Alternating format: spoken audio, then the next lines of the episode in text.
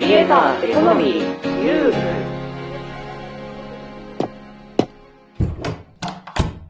この部屋はネット大好き3人がネットで稼ぐクリエイターやインフルエンサーの話題をやいやい語る部屋である。どうも、かぐわです。あるだよ。明石です。クリエイターやインフルエンサーにとってネタ切れは死活問題。そこで、著作権が切れた有名作品や人気作のギリギリセーフな二次創作をして、ファンを喜ばせようという企画。その名も、ギリギリ著作権ああ、どんどんどん。はい。というわけで第2回はですね、えーなんとあの有名人気コミック、ジョジョの奇妙な冒険を扱っていこうと思う。がっつり、現存著作権作品じゃないですか。ほんと、ギリギリ来たわね。今回は、著作権が切れてない、もうガチの、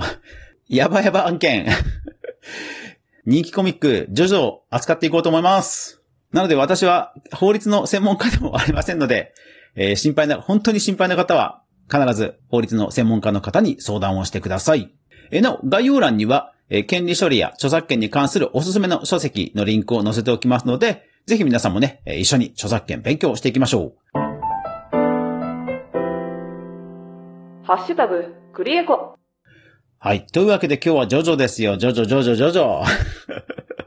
人気作ですよ。ツイッターとかでもね、二次創作のイラストとか、本当いいねがたくさんつくよな。だから本当に今日の回はね、ギリギリ、ギリギリをね、攻めていくって回なんで、著作権が現存する作品において、まあ、やってはいけないこと、もしくはやらかしてしまったという事案をまずは確認していこう。まず、ジョジョという人気コミックを知らない人向けに、ジョジョという作品について紹介をしていこう。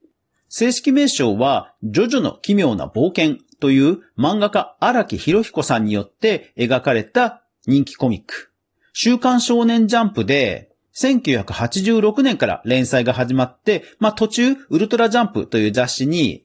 引っ越しはするんだけれども、現在でも連載が続いている超人気コミック。全世界の累計発行部数はウィキペディアによると1億部を超えるという人気作品になっている。そして特徴的なのは、それぞれシーズンみたいな区切りがあって、最初のジョナサンという主人公が、まあ、絶命した後、その子孫がさらにまた別な敵と戦って、さらにその子孫がというように、シリーズ構成で途中途中分かれてるんだよね。なのでそのシリーズが現在は第9部まで進んでいる。そしてテレビアニメは第6部までが放映が終了している。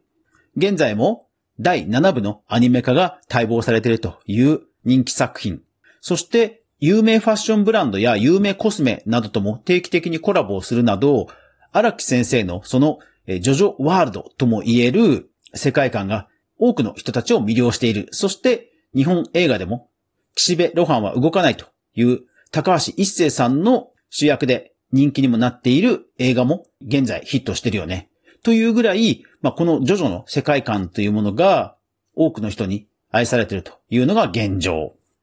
さあ、そんなジョジョという作品を今日はギリギリ攻めていこうと思う。ハッシュタグクリエコじゃあまず逆にギリギリ攻めすぎてアウトになった？事例からいろいろと見ていこう。まずはどこまでやったらアウトかっていうのをね、見ていこう。えっ、と、まずはね、これらに関しては、ジョジョというわけではなくて、いわゆるその著作権侵害全般の話ね。えっ、と、まずはね、ネタバレね。はい。ネタバレは、これはね、著作権侵害？なんか私、業務妨害とかそっちの方かと思ったら、摘発されてるのは、なんかネタバレなんだけど、著作権違反の疑いで書類送検っていう感じだね。2023年4月に、石川県のある会社役員が罰金50万円の略式命令と。で、ネタバレと言いつつも、ほぼほぼストーリーを全部書いてる感じなのかな？ネタバレそのもの自体は、あの、違法じゃないんですよ。本当に単に、誰々がどうなったとか、結末を書いちゃうとか、そういうのは、ファンはもちろん見たくないんだろうけども、あの、法律的に言えば、まあ、アウトではないんだよね。うん、まあ、単なる感想と同じ扱いで、少しを書く分には、まあ、問題はないんだよね。だけど、この事例に関しては、え引用します。今回の事例は感想の域を超え、一字一句、ほぼ詳細にセリフを書き写していた。その悪質さから著作権侵害に当たると判断され摘発となったわけであると。うん、だからネタバレをより詳細に伝えようと思いすぎて、まあ、もうまんまコピーしちゃったってことだね。そうすると確かにまあ著作権侵害、そりゃそうだっていうことだね。うん。だから、まあ漫画の画像キャプチャーを全部貼るっていうのも当然ネタバレと言いつつも著作権侵害ということではまあ悪質なこととみなされてアウトだよね。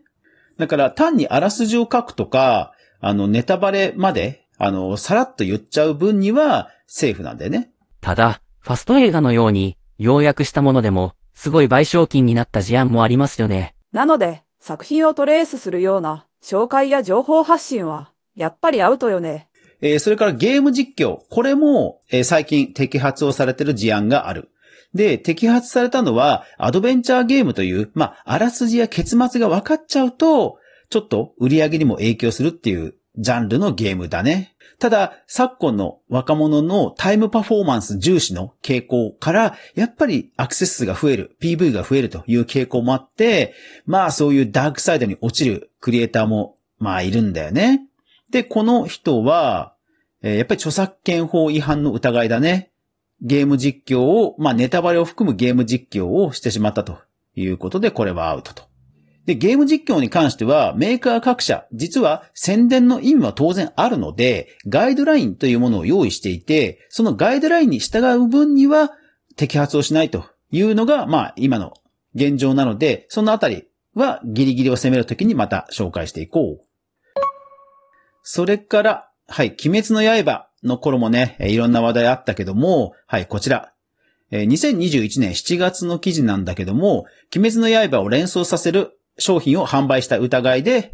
摘発されたと。で、これは、えー不正競争防止法違反だね。だから、公式グッズと誤認させて買わせるみたいなことがアウトだっていうことだね。鬼滅の刃に関しては、実は話題になったトピックがあって、柄を商標登録したというのが、実は話題になってたことがあった。主人公の炭治郎という青年が、緑色と黒のチェック模様、一末模様の羽織を着ているんだけども、もう今、この緑と黒のチェック模様を見るだけで僕らは炭治郎だっていうことを連想するぐらい印象のある衣装だったんだよね。で、この柄を含めた5人か4人かを商標登録しようとしたんだけど、さすがにチェック模様だけで登録するのはいかがなものかということで、確かね、2つぐらいは登録されなかったんだよね。で、まあそういうところを攻めてきたというか、商品には鬼滅とは一切書いていないんだけど、鬼退治などという鬼滅の刃を連想させるフレーズを